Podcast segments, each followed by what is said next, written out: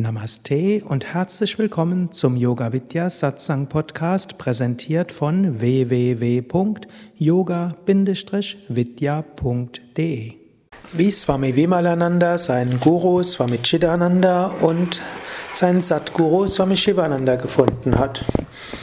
Es ist immer wieder interessant, äh, wie große Meister ihre Meister gefunden haben und die Geschichten erzählt zu bekommen von Schülern, die erzählen, wie sie zu ihrem Meister gekommen sind, sind immer wieder inspirierend.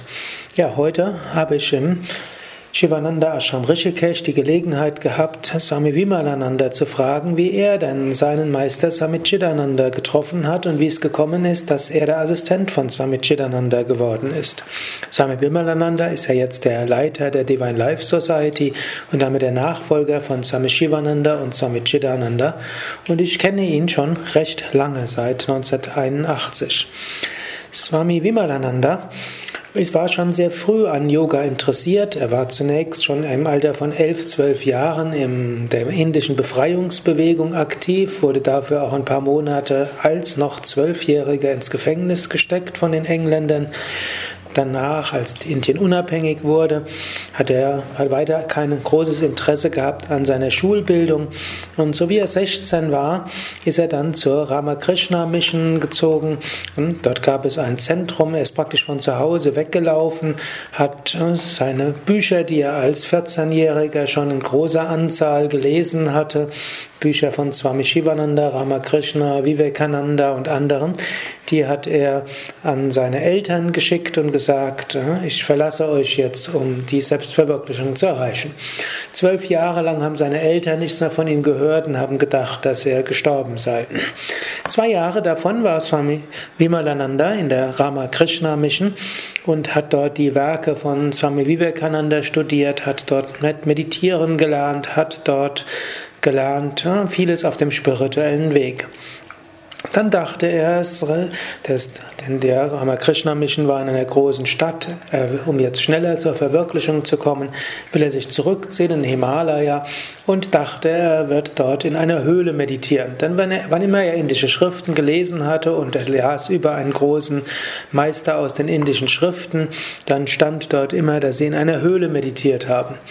So ist er also nach Rishikesh gekommen und war voller Entsetzen, dass hier gar nicht so viele Höhlen waren, sondern im Gegenteil Betongebäude, die nicht übermäßig idyllisch waren. Und so suchte er eine Weile und schlief mehr am Ganges und äh, meditierte. Und dann schaute er von weitem und sah dort einen Hanuman-Tempel. Und der Hanuman-Tempel zog ihn sehr an. Er ging zu diesem Hanuman-Tempel, den es heute noch in Rishikesh gibt, und unterhalb von dem Hanuman-Tempel gab es eine Höhle. Und die war gerade nicht bewohnt, also ging er in diese Höhle hinein. Er hatte dort äh, eine große Decke. Wenn er sich hinsetzte zur Meditation, konnte er die Hälfte der Decke unter sich legen und die andere Hälfte über sich. Und ansonsten diente die Decke auch noch zum Schlafen, sowohl als Unterlage als auch für die Wärme. Er lebte also recht einfach. Und jeden Tag meditierte er natürlich so lange wie er konnte, beziehungsweise er beschreibt so, er setzte sich einfach ruhig hin. Meditation konnte man das nicht wirklich nennen.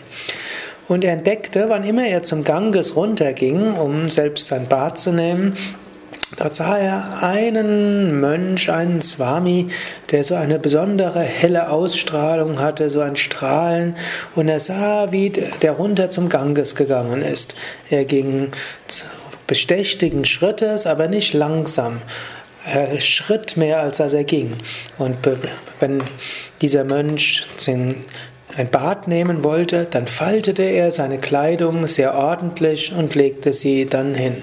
Danach ging er in die Ganges hinein, er wiederholte ein paar Mantras, er drehte sich dreimal um in Ehrerbietung und Swami Vimananda erzählte, wie unglaublich er berührt davon war, dass dieser Mönch mit dieser großen Hingabe alles macht und erkannte, was auch immer dieser Mönch machte, das war letztlich Gottesdienst. Er sah Gott in jeder seiner Handlungen und verehrte Gott in jeder seiner Handlungen.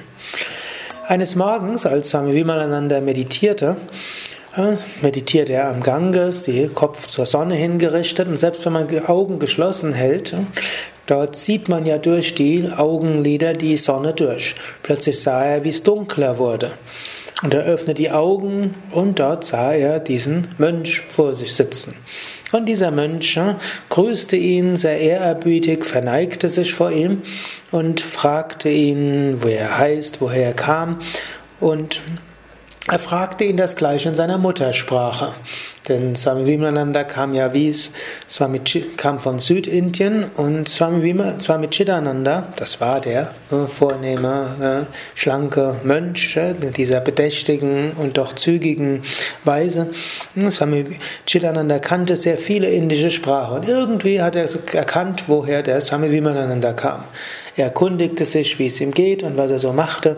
Und dann sagte Swami Chidananda, ja, es reicht jetzt nicht aus, dass du einfach nur dorthin dich hinsetzt und meditierst. Wie lange kannst du meditieren? Am besten wärst du gehst zu irgendeiner Institution und machst dort ein paar Stunden am Tag uneigennütziges Dienen und bekommst einige Instruktionen, so wirst du viel bessere Fortschritte machen. Und äh, als Swami Chidananda sah, dass Swami Vivekananda nichts wusste, wo er hingehen konnte, sagte er, komm, geh doch einfach zu meinem Guru hin. Hm, und so führte Swami Chidananda, Swami Vimalananda, hm, in den Shivananda Ashram, der nur ein paar hundert Meter weiter entfernt war.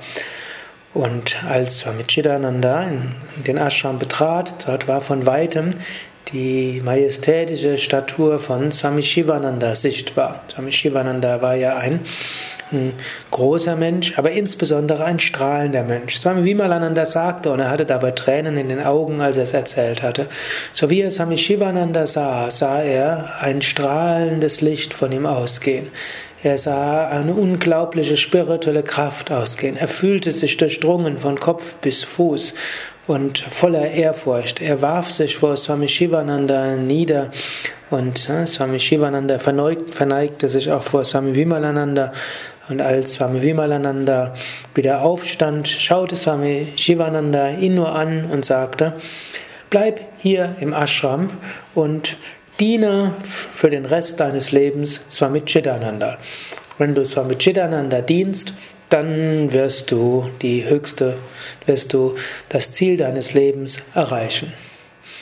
Diese Worte von Swami Shivananda reichten aus. Ab da blieb Swami Vimalananda im Ashram. Er wurde der persönliche Assistent von Swami Chidananda, der damals schon im Ashram eine besondere Rolle spielt. Es war 1953 gewesen. Er hatte verschiedene Verantwortungen im Ashram, er gab oft Vorträge, die ersten Bücher von ihm wurden schon rausgegeben, schon zu Lebzeiten von Swami Shivananda und Swami Vimalananda diente ihm auf verschiedenste Weise. So konnte er bei zwei Meistern sein. Er war im Ashram von Swami Shivananda, war aber der persönliche Assistent von Swami Chidananda. Und als Swami Chidananda auf Reisen ging, begleitete Swami Vimalananda Swami Chidananda nicht auf die, den ersten Reisen 1960, sondern ein paar Jahre später. Und seitdem, für mehrere Jahrzehnte, hm, war Swami Vimalananda immer der Assistent von Swami Chidananda. Und bis Swami Chidananda seinen physischen Körper verlassen hatte, vor einigen Jahren, ich glaube 2008, blieb Swami Vimalananda, Swami Chidananda immer treu zur Seite. Und wenn man ihn heute sieht und sprechen hört, dann weiß man, das hat nicht aufgehört bis zum physischen Tod von Swami Chidananda, sondern bis heute sieht er sich als Assistent von Swami Chidananda. Das kommt ihm auch so ganz äh, natürlich über die Lippen, wenn jemand ihn irgendwo sagt, dass etwas, dass er was, dass er jemanden großartig berührt hat, dann zeigt er immer zu Swami Chidananda, manchmal auch zu Swami Shivananda. Und zwar auf so natürliche Weise, dass er irgendwo sagt, ja, ja das macht alles Swami Chidananda, das macht alles Swami Shivananda. Ich persönlich glaube, Swami Vimalananda ist einer der großen Heiligen unserer Zeit. Er steht zwar mit Chidananda in keinster Weise in der Heiligkeit nach. Das hatte ich schon gedacht, als ich ihn vor über 30 Jahren, 1981, kennengelernt hatte. Da war Swami Chidananda der große Meister, der verehrt wurde, wo sich alle vor niedergeworfen haben und der auch sehr tiefe Vorträge gegeben hat. Swami Vimalananda war einfach freundlich mit jedem, hat umsichtig alles gemacht. Wenn jemand ihn um Rat gebeten hatte, hat der Rat immer hundertprozentig gepasst.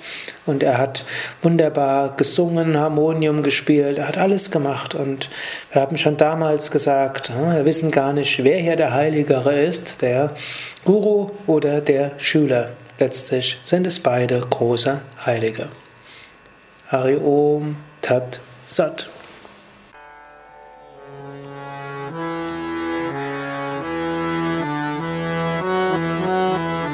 Dies war also die aktuelle Ausgabe des Yoga Vidya Satsang Podcasts, präsentiert von www.yoga-vidya.de